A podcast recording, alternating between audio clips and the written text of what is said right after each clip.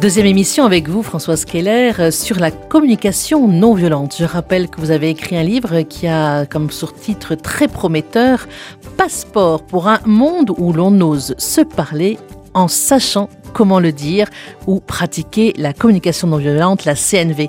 Pour cela, vous proposez tout d'abord au lecteur euh, la non-violence et surtout la bienveillance vis-à-vis de soi-même, l'auto-empathie. Il est bon, écrivez-vous, de nous offrir à nous-mêmes ce que nous aimerions recevoir des autres, être à soi-même une présence amie. Après cette auto-empathie qui n'est pas simple, hein, n'est-ce pas La deuxième étape consiste, j'allais dire, enfin à s'exprimer. Alors, comment se dire pour s'exprimer avec authenticité et clarté, pour être entendu par l'autre sans le blesser, en respectant profondément l'autre? Comment faire? Comment faire? Ben, La première chose, c'est qu'on va essayer d'éviter de, je vais dire ce qu'on commence par ne pas faire, c'est qu'on va essayer d'éviter d'exprimer des jugements, des reproches. On a tous l'expérience que les reproches, c'est pas forcément ce qui favorise la relation. on peut se les dire intérieurement. C'est ça, on se les a dit intérieurement notre empathie. On a écouté derrière ces reproches qu'est-ce que ça voulait dire en termes de sentiments et de besoins. Quand on va exprimer quelque chose où il y a l'authenticité et où on a envie aussi que ce soit entendable par l'autre, on va prioriser en fait une expression avec quatre registres différents. Il y a quelque chose qui est autour de l'observation, les faits, les sentiments, les besoins, c'est vraiment les besoins qui vont créer le lien, et puis la demande. Alors, l'observation, j'allais dire, c'est un peu sec, hein, n'est-ce pas? Euh, euh, Par exemple, j'observe, allez, la poubelle déborde. Une observation, alors là, euh, sans sentiment.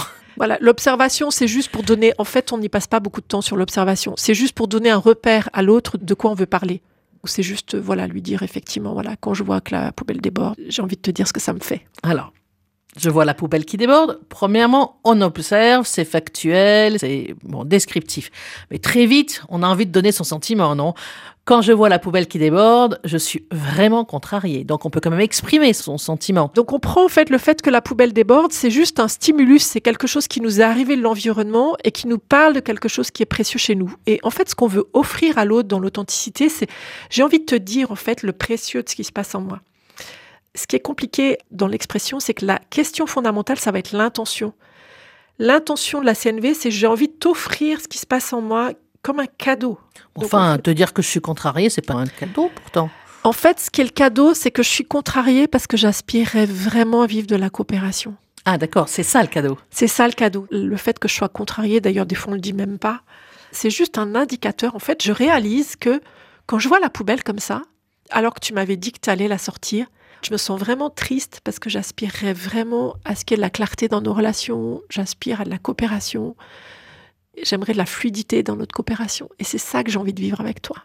Dans la première émission, vous disiez qu'il y avait comme un dragon qui était à, la porte de, quelque chose de précieux. Et vous ne nous aviez pas dit ce qui était précieux. Qu'est-ce que c'est? C'est le désir de coopération qui est, qui est précieux? Voilà, le précieux, c'est le besoin qui cherche en moi à se développer. C'est la vie en moi qui cherche à se développer. L'énergie, la vie. Donc il y a quelque chose de, de la vie, de l'énergie. C'est vrai que quand il y a de la coopération, quand il y a la fluidité dans la coopération, je vois que j'ai de la joie, je vois que j'ai de l'enthousiasme, je vois que j'ai du plaisir à être avec toi.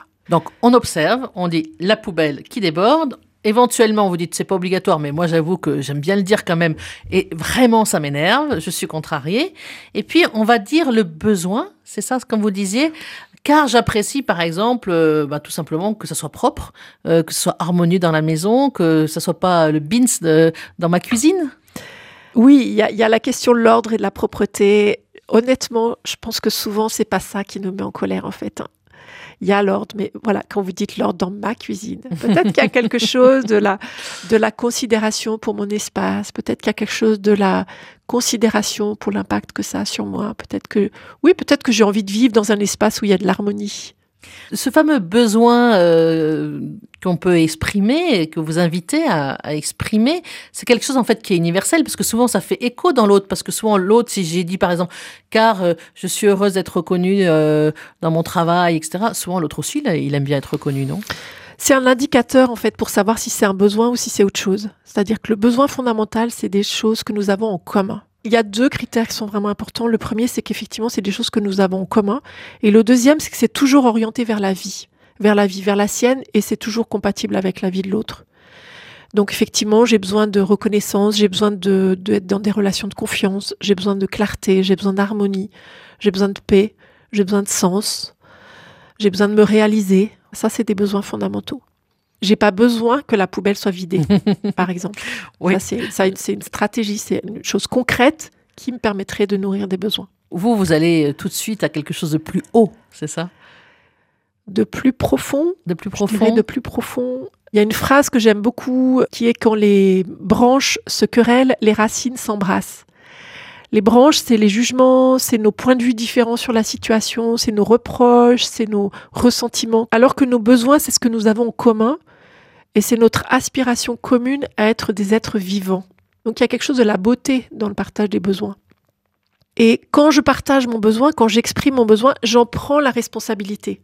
C'est-à-dire, au fond, si je suis contrariée, c'est pas à cause de la poubelle ou à cause de ce que tu as fait ou de ce que tu as dit. Si je suis contrariée, c'est parce qu'il y a en moi cette aspiration à vivre dans un espace où il y a de l'harmonie. Donc c'est vraiment la, cause de, de ce que je ressens, c'est le besoin fondamental, c'est un appel à la vie. Je ne sais pas comment le dire autrement. Il y a un exemple que vous donnez dans votre livre qui m'a beaucoup touchée, où vous parlez d'un jeune qui s'exprimait manifestement d'une façon un petit peu vulgaire face à une autre jeune femme. Et là, vous êtes intervenu. Oui, ça a été une grande leçon cet exemple pour moi. Donc j'accompagnais un groupe de jeunes qui étaient en difficulté dans leur établissement scolaire.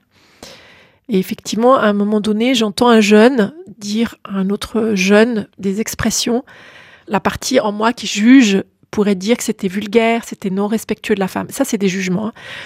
Je ne dirais pas les mots qu'il a utilisés parce que j'ai pas envie de les utiliser, mais quand j'ai entendu ça, j'ai été profondément choquée. J'étais choquée dans quelque chose du besoin de respect, et notamment du respect de la femme.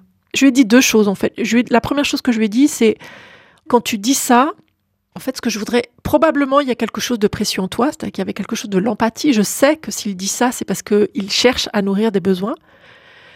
Donc, je dis, voilà, il y a probablement quelque chose de précieux en toi qui te fait dire ça. Et en même temps, ce que je voudrais te dire, c'est que quand tu le dis avec ces mots-là, moi, j'ai du mal à t'entendre parce que je suis tellement choquée. Parce que j'ai besoin de respect, et notamment de respect de la femme. Et alors, ce qui a été pour moi une leçon incroyable, c'est qu'il m'a regardé avec des yeux comme si, euh, je sais pas, il y a quelque chose qui, qui l'a, qui l'a, qui l'a surpris. Alors au début, il m'a dit oui, mais c'est comme ça qu'on parle, madame. Vous savez, c'est pas grave. J'ai dit écoute, peut-être, mais je te dis que moi, je suis choquée. J'ai vraiment besoin d'être respectée en tant que femme et puis de respect des femmes. Et si tu me disais les choses autrement, je pourrais mieux t'entendre. Ah bon? Bon, puis il a changé son vocabulaire. La grande leçon pour moi, c'est que la semaine d'après, je reviens dans l'établissement scolaire et je croise des enseignants et un enseignant me dit mais qu'est-ce que vous avez fait avec les jeunes la semaine dernière? Et moi, euh, le, lycée, c'est pas c'est pas l'environnement dans lequel je suis le plus à l'aise. Je me suis dit mon Dieu, qu'est-ce qui se passe? Puis j'ai une forme de confidentialité, donc je voulais pas lui dire. Et donc j'étais un peu inquiète de ce qui s'était passé pendant la semaine depuis que j'étais venue. Et je lui dis mais pourquoi vous me demandez ça? Et elle me dit mais parce que il y a un jeune, il disait tout le temps des gros mots, des insultes, et maintenant il en dit plus. Et j'ai repris avec ce jeune et avec ces jeunes, et bien sûr, il y avait déjà des gens qui lui avaient dit faut pas dire ça, ça c'est une exigence. Quand tu dis ça, c'est un gros mot, c'est un jugement. Et donc, les, adultes qui lui avaient exprimé les choses, lui avaient exprimé sous forme de jugement et d'exigence, donc sous forme de reproche. Et il pouvait pas entendre ça parce que ça venait toucher son estime de lui, ça venait, voilà, manque de reconnaissance. Le fait que j'ai pu lui exprimer les choses sans jugement, juste dire voilà, quand tu me dis ça, moi je peux pas t'entendre. Et en même temps avec une forme d'empathie, je reconnais qu'il y a quelque chose de précieux que tu veux dire en disant ça. Mais comme ça je peux pas. Ça a été une transformation pour ce jeune. Et je me dis, il y a tellement d'adultes qui ont sûrement essayé de lui dire de parler autrement. Et le fait d'avoir pu le dire en étant vraiment dans, dans la, à la fois une forme d'assertivité, c'est-à-dire que c'est pas à la CNV, c'est pas être toujours gentil, mais bien sûr, tu peux dire tout ce que tu veux, voilà. Non, là, moi, ça me va pas. Mais je te le dis parce qu'il y a un besoin, et en même temps, je peux entendre ton besoin. Ça a été une transformation incroyable. C'était quoi son besoin, par exemple, pour lui? Vous dites qu'il y avait quelque chose de précieux en lui. Alors, je pense qu'il y avait son besoin de d'expression, de prendre sa place, de s'affirmer, et qui savait pas comment exprimer ce besoin. Enfin, il pensait que cette manière de dire était une manière de s'affirmer.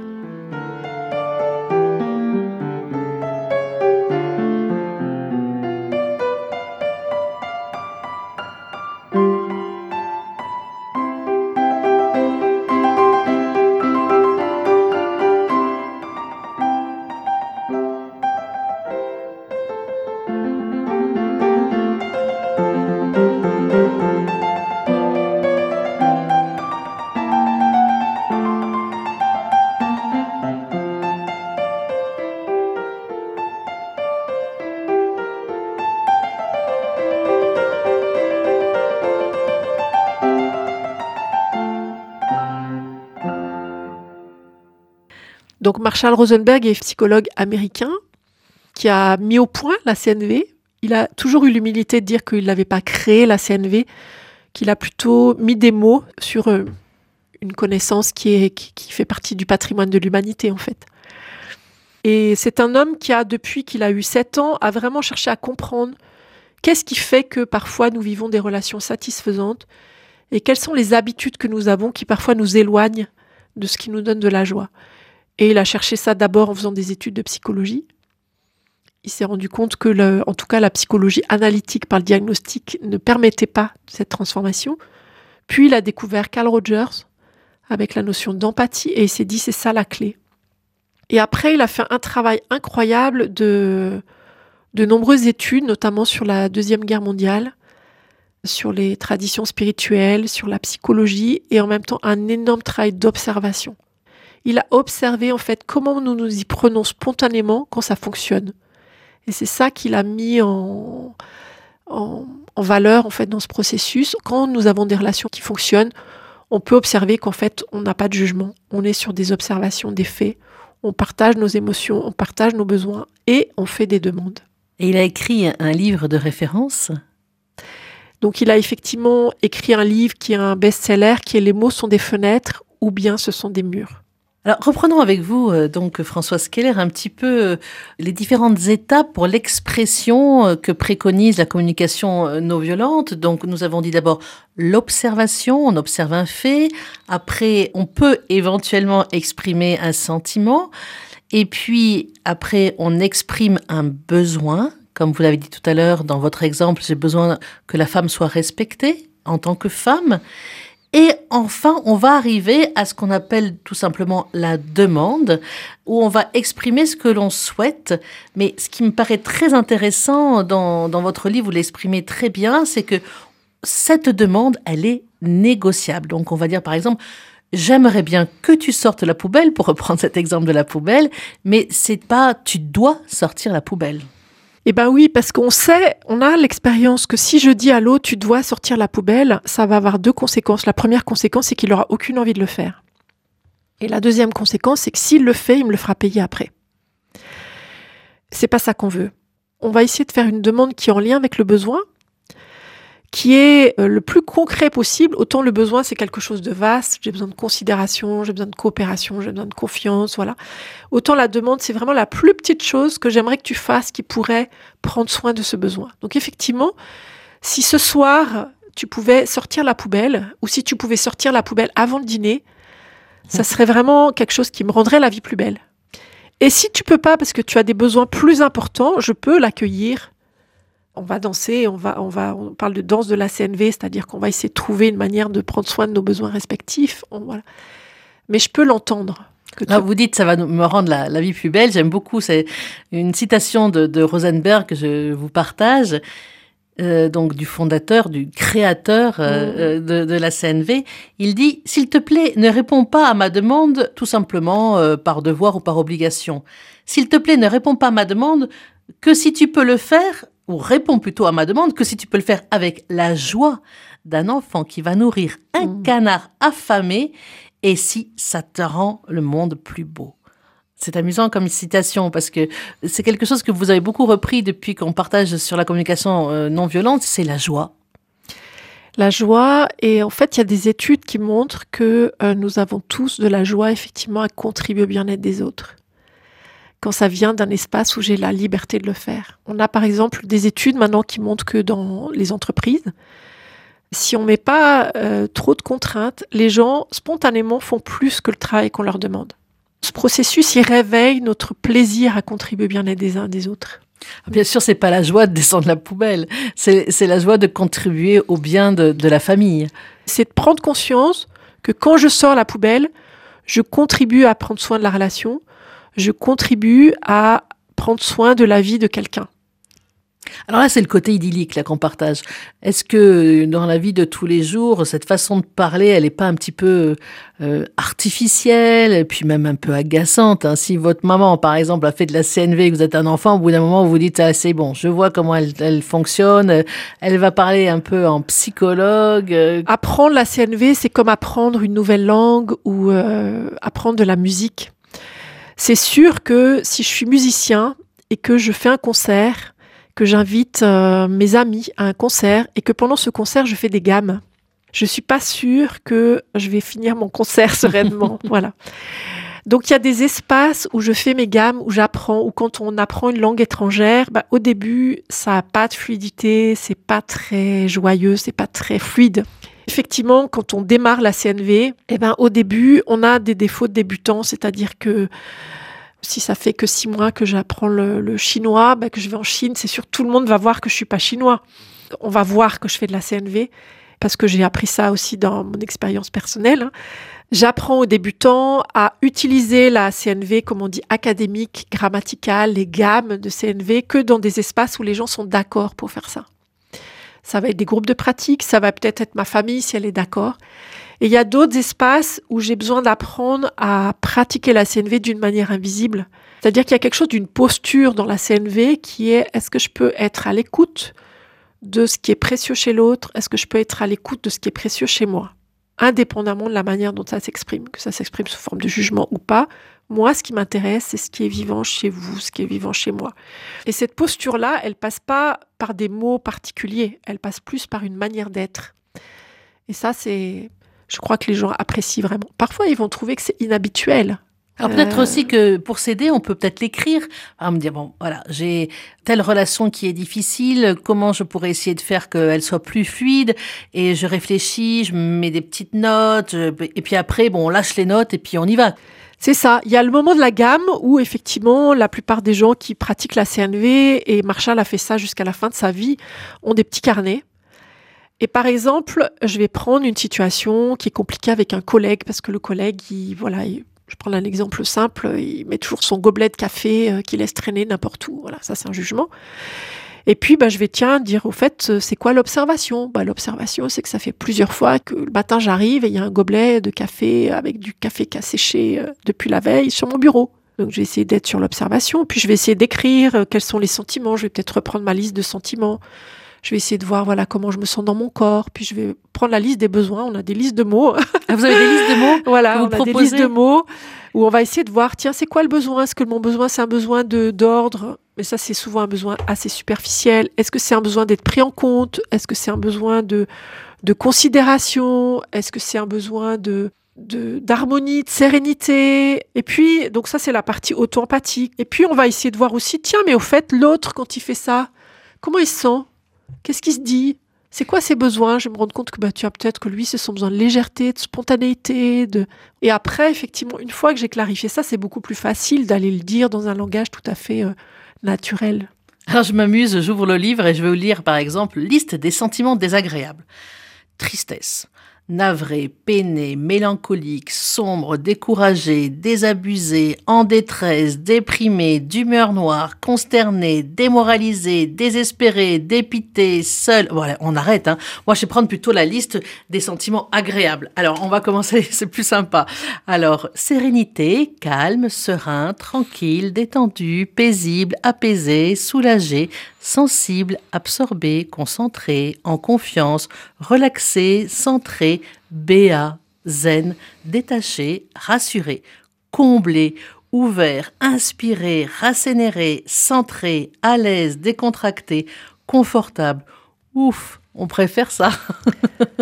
Hein, on a une liste de mots et on choisit, on, dire, on coche, ça peut nous aider à, exprimer des sentiments quelquefois qu'on ne sait pas trop exprimer, c'est ça? Ah ben, C'est sûr que par exemple, moi, la première fois que j'ai suivi des stages de CNV, j'ai été en difficulté. J'étais en difficulté de, pour deux choses. Le formateur nous demandait comment on se sentait dans notre corps. Moi, je suis ingénieur, j'ai fait des études d'ingénieur. Mon corps, je, je sentais rien. Voilà. Et il m'a fallu plusieurs années pour arriver à sentir dans mon corps ce que c'est que la tristesse, ce que c'est que la joie. Bon, les grandes émotions, je le sens, la colère, mais les petites choses, les petits débuts de tristesse ou de fatigue ou d'irritation, je ne sentais rien. C'est ma tête qui analysait que j'étais irritée. Et puis la deuxième chose, c'est que la première fois que j'ai vu la liste, c'est tous des mots que je connaissais parce que je les avais lus dans des romans, dans des livres. Mais je n'imaginais pas pouvoir dire à quelqu'un dans la vraie vie que j'étais navrée, par exemple. Et ça se fait pas d'ailleurs de le dire. On a peut-être une culture qui nous a coupé de nos sentiments. Alors il faut voir que cette culture, elle nous a coupé des sentiments pour euh, faire de nous des gentilles personnes mortes, comme dit Marshall, c'est-à-dire des personnes obéissantes. C'est beaucoup plus facile de manager quelqu'un qui est coupé de ses sentiments. Vous croyez vraiment? que de manager j'ai beaucoup de, de, respect et de considération pour les personnes qui, par exemple, les managers dans les entreprises qui choisissent de former à la CNV leurs équipes. Et souvent, la première question que je leur pose, c'est, vous savez, si je forme vos collaborateurs à la CNV, je vais leur apprendre à vous dire non. Est-ce que ça vous intéresse? Et ce qui, ce qui est très touchant pour moi, c'est que oui, les managers qui font ce choix de la CNV, ils font le choix d'accepter d'être confrontés par leurs collaborateurs parce qu'ils savent que c'est le meilleur chemin pour à la fois prendre soin des personnes, donc il y a des questions éthiques, et puis pour avoir une performance et être efficace. Mais c'est une forme de courage en fait. Et puis ça doit être assez intéressant parce que ça vit dans ces entreprises, non? Ça vit, alors pas toujours confortable. Voilà, vous disiez tout à l'heure, quand on écoute les sentiments désagréables, c'est moins agréable que les sentiments agréables. Et pourtant, faire de la CNV, c'est regarder ça avec la même ouverture de cœur. Hein. C'est-à-dire, ok, t'es agacé, t'aimerais participer, t'aimerais contribuer, t'es content, et voilà, c'est aussi voir les sentiments agréables, c'est important, effectivement. C'est regarder tout ça comme effectivement de la matière à, à, observer déjà ce qui se passe, plutôt que de mettre un couvercle dessus en disant non, il ne se passe rien. Et attendre que la cocotte minute explose. Et puis, euh, ça, ça permet beaucoup de créativité. Merci beaucoup Françoise Keller. Cette fois-ci, nous avons vu comment nous pouvions nous exprimer. Et bien sûr, pour qu'il y ait communication, il faut bien qu'il y ait quelqu'un qui écoute. Donc la fois prochaine, nous verrons comment écouter avec empathie. Au revoir. Au revoir.